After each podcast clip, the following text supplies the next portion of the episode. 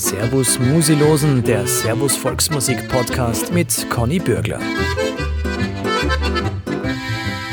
Servus und herzlich willkommen beim Servus Musilosen Podcast. Wir sind wieder unterwegs im schönen Land Tirol und jetzt in der Landeshauptstadt im Konservatorium im Dachgeschoss gelandet. Und da sitzt mir eine Dame gegenüber, die da viel Zeit verbracht hat, glaube ich, mittlerweile in der Volksmusik selber viel unterrichtet und jetzt dann auch bald vielleicht Frau Doktor ist, weil sie arbeitet an der Dissertation. Ich freue mich sehr, dass sie nicht da ist. Johanna Mahler, Christi, Servus. Ich freue mich auch, Christi. Du, ich habe schon gesagt, im Konservatorium hast du viel Zeit verbracht, gell? Ja, also in viele Konservatorien habe ich viel Zeit verbracht, aber zum Schluss war ich da auch in Innsbruck und da im Dachgeschoss habe ich auch einige Stunden geübt, wirklich, ja. Mhm. Johanna, du bist von klein auf mit der Volksmusik verhaftet, gell? Wie hat das bei dir angefangen? Das hat so angefangen, dass ich eigentlich mit drei Jahren den Wunsch gehabt habe, Geige zu spielen. Und das hat niemand recht verstanden, warum, weil meine Eltern seid jetzt nicht unbedingt, also sie sind schon musikalisch, aber sie spielen kein Instrument und singen nicht. Und dann haben die eher gehofft, dass das wieder vergeht. aber es ist dann so geblieben und mit sechs haben sie sich dann informiert, wie das so ist mit Musikschule, was es da gibt. Und tatsächlich habe ich dann angefangen, Geige zu lernen. Mhm. Wie kommt man als Dreijährige wirklich drauf, Geige zu lernen? Kannst du dich noch erinnern, wie das war ganz am Anfang? Ja, also ich habe dann erst mit sechs angefangen, aber mit drei habe ich die Idee gehabt und ich glaube tatsächlich, dass das deswegen war, weil ich irgendwann im Fernsehen die Zillertaler Geiger gesehen habe. Und das hat mich wahnsinnig beeindruckt, wie die schnell mit dem Bogen gespielt haben, wie die so richtig gefühlt haben. Und die haben dann aber eine klassische Ausbildung gemacht. Und irgendwann ist mir so ein Zillertaler Notenheftel in die Hand gekommen und das wollte ich unbedingt probieren und spielen. Und dann ist mir das wieder eingefallen, dass ich das mit drei Jahren schon irgendwo gesehen habe. Mhm. Und das macht mir auch nach wie vor so Spaß an der Volksmusik, das schnelle Fiedel, die Sechzehntelnoten und dass man mit dem Bogen richtig Gas geben kann. Ja, das macht richtig Spaß. Jetzt ist ja Geige gerade im Anfangsstadium ein Instrument, äh, was zumindest für die Zuhörenden ein bisschen nervig ist, weil es tut nicht gleich so schön am Anfang, oder? Das stimmt, ja. Als Lehrperson merkt man das dann auch wieder, dass das gar nicht so leicht ist und es braucht viel Pflege und viel Geduld, aber das ist auch das Schöne an dem Instrument, dass du so viel von der Seele auch auf die Seiten und auf den Bogen kommt, genau. Mhm. Wie war das dann bei dir daheim, wie du da die ersten Jahre so vor dir hingefiedelt hast? Ja, ich glaube, es war nicht leicht für die anderen, aber wir haben ein großes Haus und äh, wir wohnen, also wir haben keine Nachbarn, deswegen glaube ich, war das schon einmal ein Vorteil. und du hast gesagt, deine Eltern haben sie da jetzt zuerst nicht so äh, identifizieren können, mit deinem Wunsch und vielleicht auch mit der Art von Musik. Sind mhm. sie dann mit dir mitgewachsen auch so ein bisschen? Ja, total. Also wir sind eher eine Skifahrerfamilie. Wir wohnen eben direkt auf der Skipiste. Deswegen war bei uns das im Vordergrund. Und ähm, sie sind jetzt aber ganz happy und ihnen gefällt es wahnsinnig gut. Und sie haben mit uns auch ganz unterschiedliche Genres kennengelernt und auch meine Brüder haben, haben eben dann angefangen zu musizieren und deswegen darf ich schon sagen, dass wir jetzt alle eine musikalische Familie sein. Mhm. Ist irgendwie interessant, oder? Wenn von den Eltern her eigentlich jetzt das nicht gleich gefördert wird, dann schon, aber nicht gleich. Und du fängst dann an, sage ich mal, und dann deine Brüder auch noch? Das, ja. Hat das irgendwie so eine Dynamik entwickelt oder wie war das? Ja, schon. Und ich kann mich erinnern, dass manchmal, wenn ich geübt habe, dass der Elias, mein Bruder, dann dazugekommen ist und zugekocht hat. Und später dann, wenn er selber gespielt hat, hat er sich dann einfach dazugesetzt und hat mitgespielt. Mhm. Und deine Brüder spielen was? Äh, der Elias spielt Trompete, Klavier, Schlagzeug und hat später dann mit der Zirch angefangen, obwohl er jetzt mittlerweile eben Zirch studiert hat bei der Johanna und jetzt in Salzburg ist. Und mein kleiner Bruder der Robin spielt Gitarre, vor allem E-Gitarre und Klavier auch. Ja. Mhm. Hat es dann wirklich auch Familienmusik gegeben oder das dann nicht? Ja, wir haben ganz am Anfang aber eher so klassische Sachen zusammengespielt oder ganz viel in der Kirche. Und später dann haben wir mit Trompete, Geige und Gitarre angefangen, ähm, Volksmusik zu spielen. Trompete, Geige und, und Gitarre. Gitarre. Genau. Und dann haben wir irgendwie herausgefunden, dass du die Trompete dann transponieren sollst und so weiter. Und dann hat uns der Kiesenhofer Martin, eben das war einer von meinen ersten Volksmusikgeigenlehrer, gesagt, na irgendwie ist das nicht ganz ideal, das haben wir eh schon gewusst. Aber dann hat er Elias dazu überredet, sich zu mhm. lernen. Und so ist dann die Marschallmusik in der Formation entstanden. Mhm. Vom Gamsbock die Kricklam, vom Hirschel die Gwei, jo er jo er jo er ho, und vom Spiel und die Federn vom Dirndl die treu. Jo er jo er Spiel und die Federn vom Dirndl die treu. Jo er jo er du ei ho.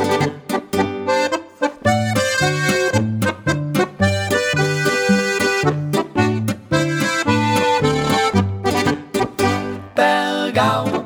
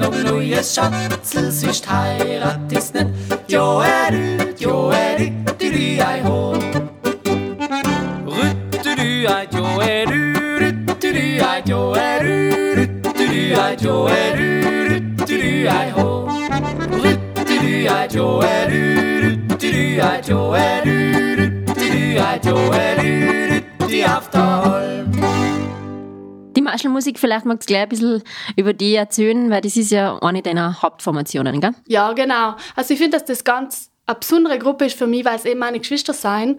Maschelmusik deswegen, weil wir uns alle eine Schleife, also eine Maschel, auf die Instrumente gebunden haben. Und Warum das? äh, ja, das hat sich irgendwie so ergeben, dass sie das in Elias auf die Zirche gebunden haben. Und dann hat er gesagt, ja, es müsste es aber auch tun. und dann haben wir es jetzt alle drei. Und eben einfach als Zeichen, dass das ein Geschenk ist, dass man als Geschwister zusammen musiziert. So ist die Maschelmusik entstanden, genau. Und was spielt sie so? Also wir spielen vor allem Volksmusik. Jetzt gibt es aber inzwischen auch als Pop-Coverband. Also spielen wir auch viel. Und wir haben jetzt ein neues Projekt am Laufen, Maschelmusik Poetry, wo wir eben Dialekttexte und Volksmusik verknüpfen. Und das ist, Ganze ist dann ein Konzertformat, wo man eben unterschiedliche Themen, die so alltäglich sein, die in der Volksmusik, aber auch im, im Leben, ja, also im Alltag so auftauchen, musikalisch und ein Wort irgendwie fassen, ja. Mhm. Das heißt, ihr schreibt da wirklich ein Konzertprogramm dann?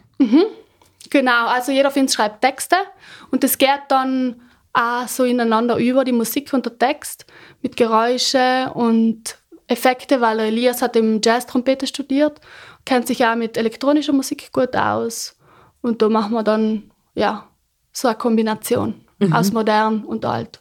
Ist es dann eher was Ruhigeres, sagst du, oder geht es da dann schon ab einmal, weil gerade halt der Text oder das Thema, das er hergibt? Es ist ganz unterschiedlich. Es sind ganz nachdenkliche Impros dabei, aber dann auch wieder ein fetziger Landler, den wir im Original so wie er ist spielen. Genau.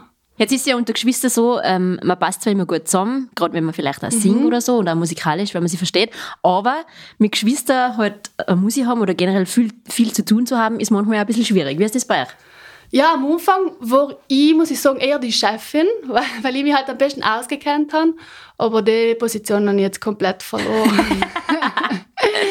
also jeder ist mittlerweile so, dass er seine Ideen einbringt und dass ihm das auch wirklich wichtig ist, dass das umkommt, was er sich wünscht. Der Elias schreibt viele Stickeln und ja, das ist schon, es geht sehr turbulent zu oft, ja. Und dann kommt, also wir proben nach wie vor in unserem Elternhaus, auch wenn wir nicht mehr alle daheim sein. Und dann kann es passieren, dass die Mama einer kommt und sagt, jetzt schafft's aber bitte wieder. Und dann sagen wir, wir streiten eh nicht, wir diskutieren. Und genau das ist aber der Prozess, der sich dann auch in der Musik zeigt, dass man so viel diskutiert und dass man alles, die Grenzen auslotet.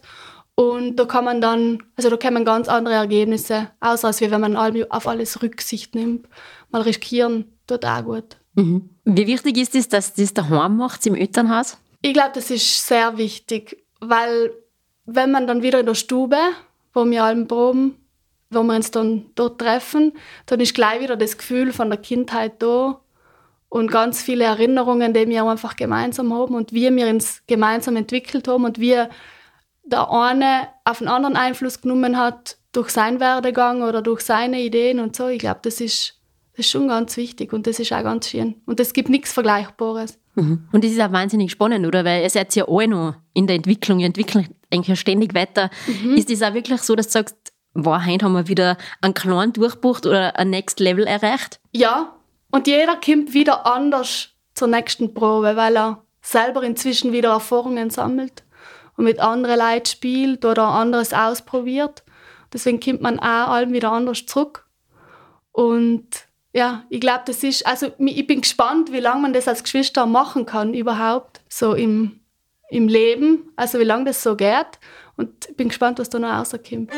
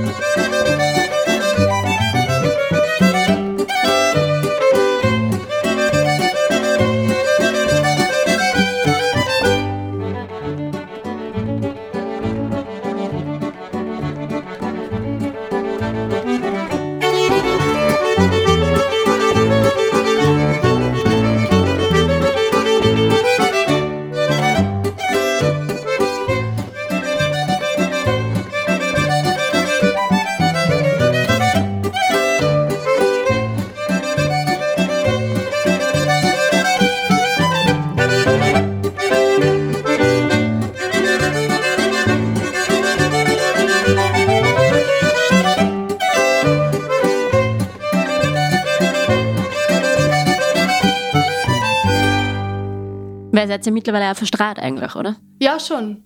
Also der Elias ist viel in Salzburg. Der Robin hat auch andere Arbeit, also er arbeitet bei der Eisenbahn.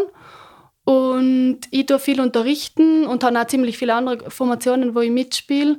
Habe eine Zeit lang auch in einer Rock-Pop-Band gespielt. Eben. Das hat uns auch stark beeinflusst.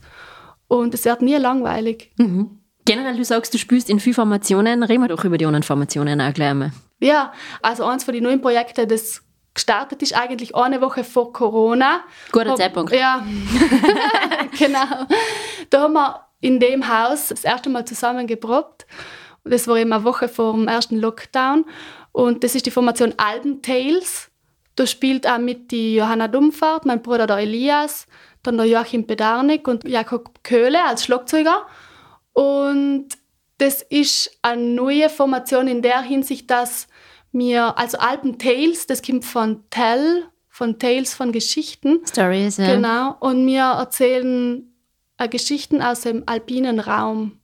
Also wir vertonen praktisch alles, was in die Alpen passiert, musikalisch. Wir singen auch und jeder bringt eben seine Einflüsse mit. Johanna die Volksmusik, der Elias den Jazz, der Joachim A., der Jakob macht ganz unterschiedliche Musik auch.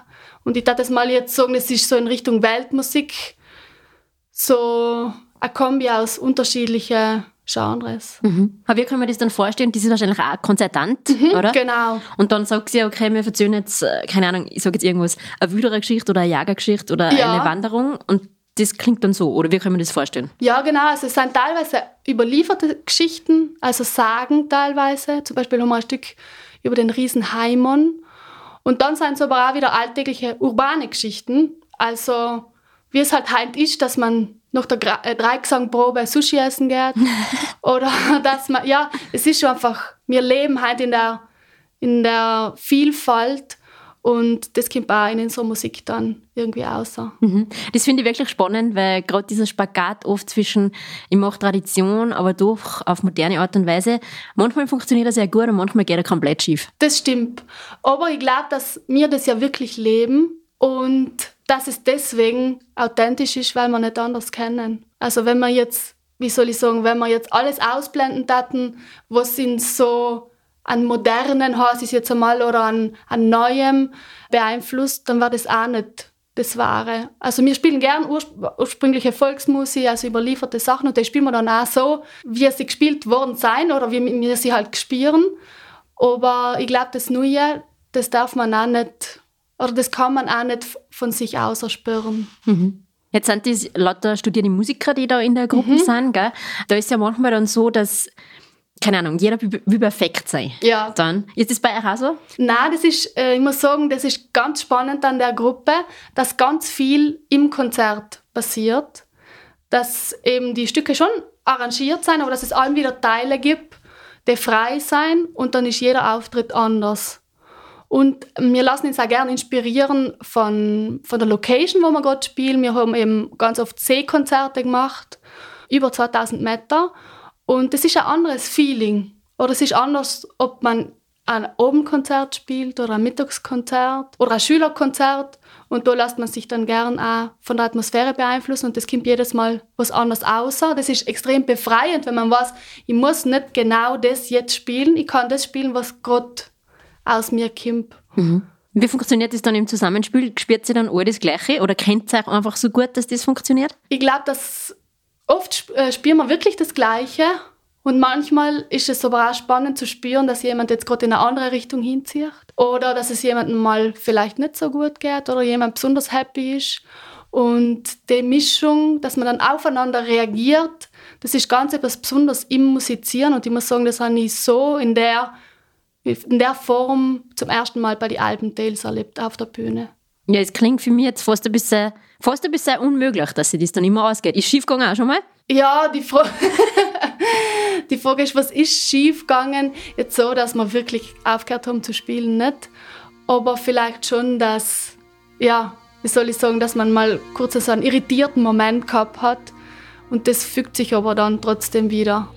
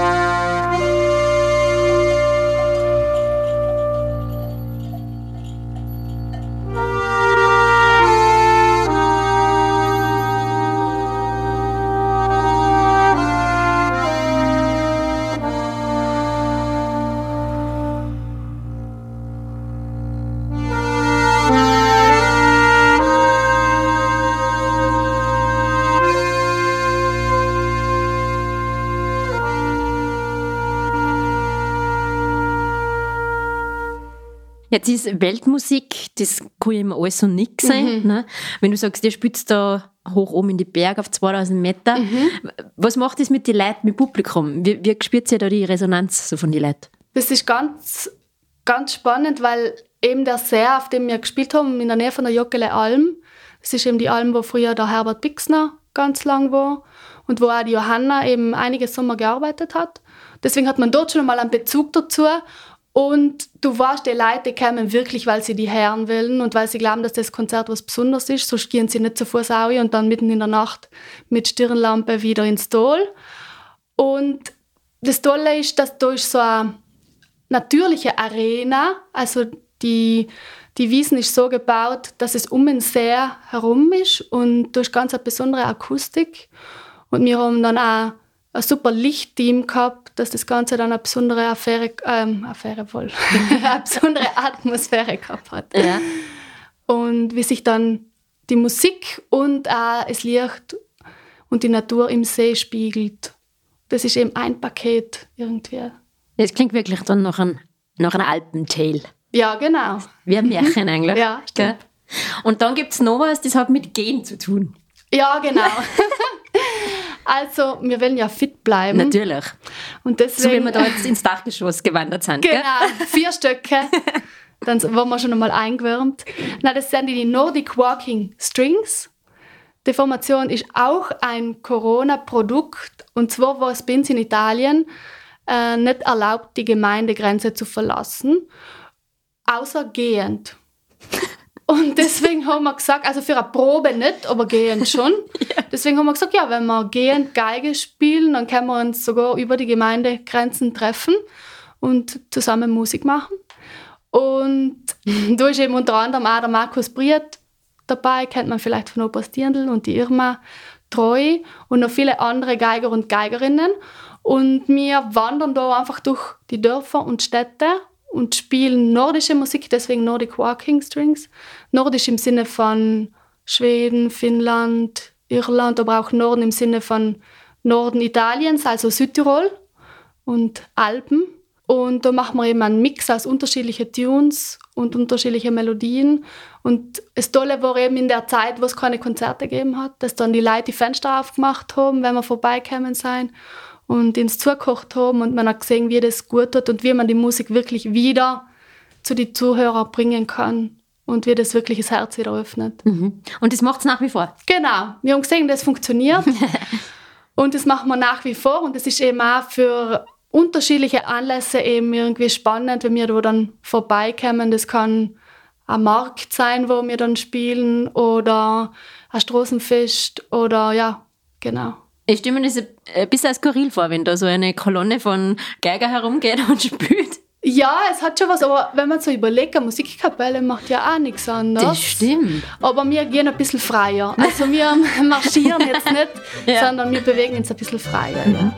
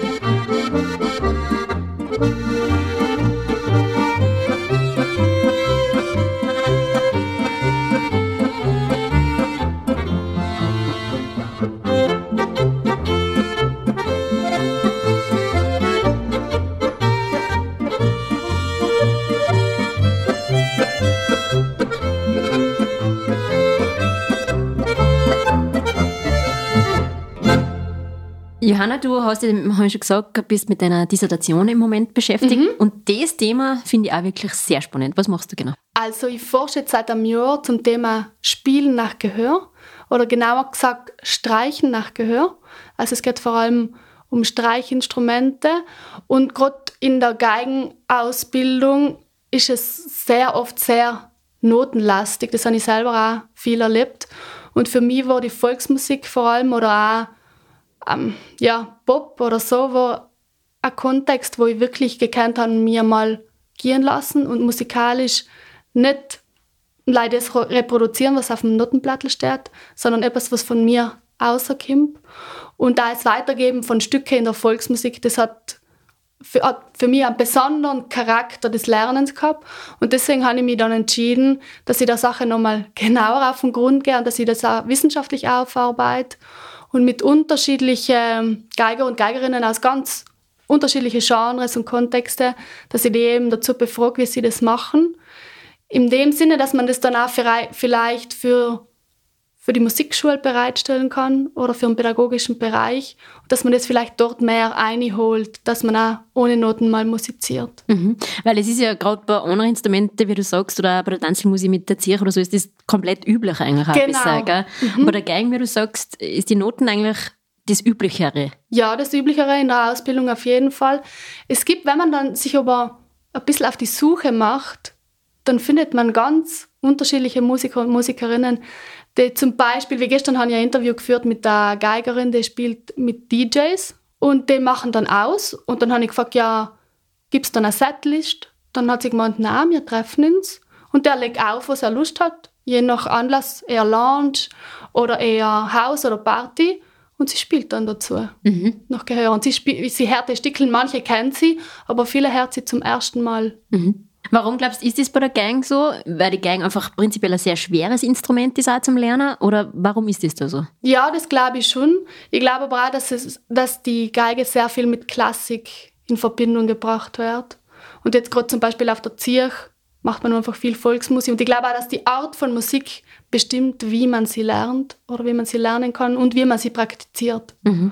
Und ich selber habe das halt allem zum Beispiel der schönste Moment vom Mozart-Konzert war für mich die Kadenz, weil der frei war und weil ich dort han spielen können, was gerade aus mir rauskommt. Wenn du da jetzt auch mit klassischen Geiger redest, was mhm. sagen die eigentlich dazu? Würden die auch gerne mehr auswendig spielen? Ich muss sagen, die meisten, mit denen ich jetzt so geredet haben, die bewundern das dass man so frei einfach mit Leuten, die man zum ersten Mal sieht, zusammenspielen kann. Oder auch, die kennen, die sind ganz erstaunt, wie jemand zum Beispiel beim Stickel in der Volksmusik, das er noch nie gehört hat, sofort die dritte äh, Stimme dazu spielen kann oder das begleiten kann. Und da muss ich sagen, dann ist schon selber auch viel davon profitiert, dass ich eben Gitarre gelernt habe. Auch. Dann hat man auch das harmonische Denken ein bisschen da, dabei, das einem dann hilft. Und ich glaube, dass das Spiel nach Gehör einerseits eben ganz eine bewunderte Fertigkeit ist und andererseits aber auch manchmal so ein bisschen eine belächelte. Dass man sagt, ah, der kann eh nicht gescheit Noten lesen und das muss man kennen und so weiter. Ich glaube, es ist beides. Mhm. Weil ich wollte gerade sagen, das war doch lang dieses Denken, wer nicht Noten lesen kann, ist maximal ein Musikant und kein Musiker, nicht? Genau. Aber ich erlebe allweil mehr auch im Bereich der Musikpädagogik, dass es allweil wichtiger wird, dass man musiziert und dass einfach Musik passiert und egal auf welchem Weg das dann ist, mhm. einfach den kürzesten Weg zur Musik und zum Musizieren zu finden. Nach einem Ohrwaschel, wie du genau. sagst, gell? Weil darum ist es auch oft so bei Orchestermusikanten, ja. dass die nebenbei eben gerade diese kleinen Formationen haben oder gerade auch Volksmusikformationen, weil sie sagen, das ist befreiend und du kannst endlich einmal spülen, spülen, spülen. Ja, und es geht nicht um die Fehler. Und ja, eben genau, das ist sich locker und man kann besser aufeinander reagieren und es ist eben für mich in meiner, also für mich ist es ein mündigeres Musizieren, weil ich wirklich gerade in dem Moment das sagen kann, was ich möchte. Jetzt sagst du, du gehst eben das jetzt wissenschaftlich an und forschst danach. Ja. Hat das Thema gleich jeder verstanden? Weil ich konnte mir vorstellen, dass die Leute gesagt haben, hä, was genau willst du denn da erforschen? das ist wirklich schwierig. Es ist nach wie vor schwierig, weil erstens ist das sehr wenig beforscht und es ist allem so schwierig mit den Begrifflichkeiten, weil im Umgangssprachlich sagt man auswendig spielen. Aber auswendig spielen jetzt im äh, konkreten Sinne heißt eigentlich das Auswendiglernen von einem Musikstück, das schon besteht, also das Memorieren und Wiedergeben von, ein, von einer Musik. Und ähm, ja, das Spielen nach Gehör gibt es ein Spielen ohne Gehör. Uh, das ja. ist die Frage. Und was ist mit Gehör gemeint? Also anatomisch der Gehörgang und so weiter. Oder Gehör, als wenn jemand sagt, man, der hat das super Gehör. Das heißt dann, der ist musikalisch oder so. Das ist, und da bin ich eben auch dabei, das ist auch ein Teil von meiner Arbeit, dass ich das eben nochmal etymologisch, also von der Wortherkunft und auch vom Wortgebrauch nochmal aufarbeite. Und das ist eben das Spannende und auch eine große Herausforderung. Ja, ist, wie du sagst, das ist unerforscht eigentlich. Oder genau. das ist sehr wenig, gell? Sehr wenig, ja. Vor allem im Bereich der Streicher und Streicherinnen, ja. Ja, da sind sicher schon alle gespannt auf das Ergebnis da. Ja, ja. Eine Formation haben wir jetzt noch nie gesprochen, das sind die Flera Gitschen. Ja, genau. Das ist eigentlich meine erste Volksmusikgruppe. Und wir sind vier Mädels äh, und sind gut befreundet. Ich weiß nicht, Gitschen, versteht man das? Mittlerweile verstehe ich es, aber bitte erklär es gerne nochmal. Ja, Gitschen, das heißt bei uns einfach Mädels. Und mittlerweile treten auch manche an uns heran und sagen, ah, seid ihr es eigentlich noch Gitschen? Weil, weil zwei von uns äh, mittlerweile auch Mamis sein. Und wir haben gesagt, den Namen behalten wir aber weiterhin. Und mit dem bin ich dann, also durch die Freundschaft bin ich auch auf die Volksmusikseminare gekommen und habe dort das wirkliches Volksmusikfieber, das jetzt mal so entwickelt, mit allem, was dazu gehört. Mhm. Und das hat dich bis heute nicht mehr loslassen, nicht? Genau.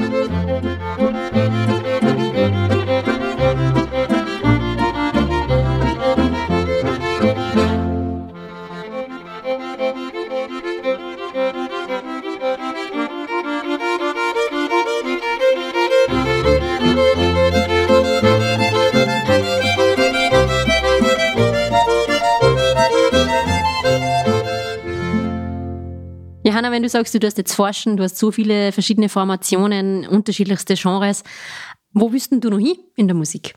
Dort, dort was mich hintragt. Nein, ich glaube, in letzter Zeit ist ganz stark auch das Unterrichten und das Weitergeben von dem, was ich selber lernen haben dürfen, mir auch unliegend geworden. Und das kann ich eben in der Musikschule gut machen und in, auch im Rahmen von den Seminaren, die wir eben entweder selber veranstalten oder wo ich auch unterricht. Und das gibt mir ganz viel zurück oder das ist eine große Freude für mich, weil ich einfach sehe, dass man was bewirken kann. Johanna, wir sind gespannt auf die Forschungsergebnisse, nämlich wirklich, das interessiert Ja. mich dann auch. Wie lange dauert es denn noch, bis du fertig bist? Ja, Glaubst ein bis zwei Jahre auf jeden Fall. Okay, sag uns dann Bescheid, dann machen wir wieder einen Podcast Genau, mit das Ergebnissen. passt. Gell? Ich sag danke, dass du heute in unserem Podcast warst und ich hoffe, wir sehen uns bald wieder. gefreut. Danke, Conny. Das war's für heute mit unserem Podcast. Wir hören uns bald wieder mit neuer Musik und neuen Gäste. Bis dahin sage ich danke fürs Zuhören beim Servus Musilosen.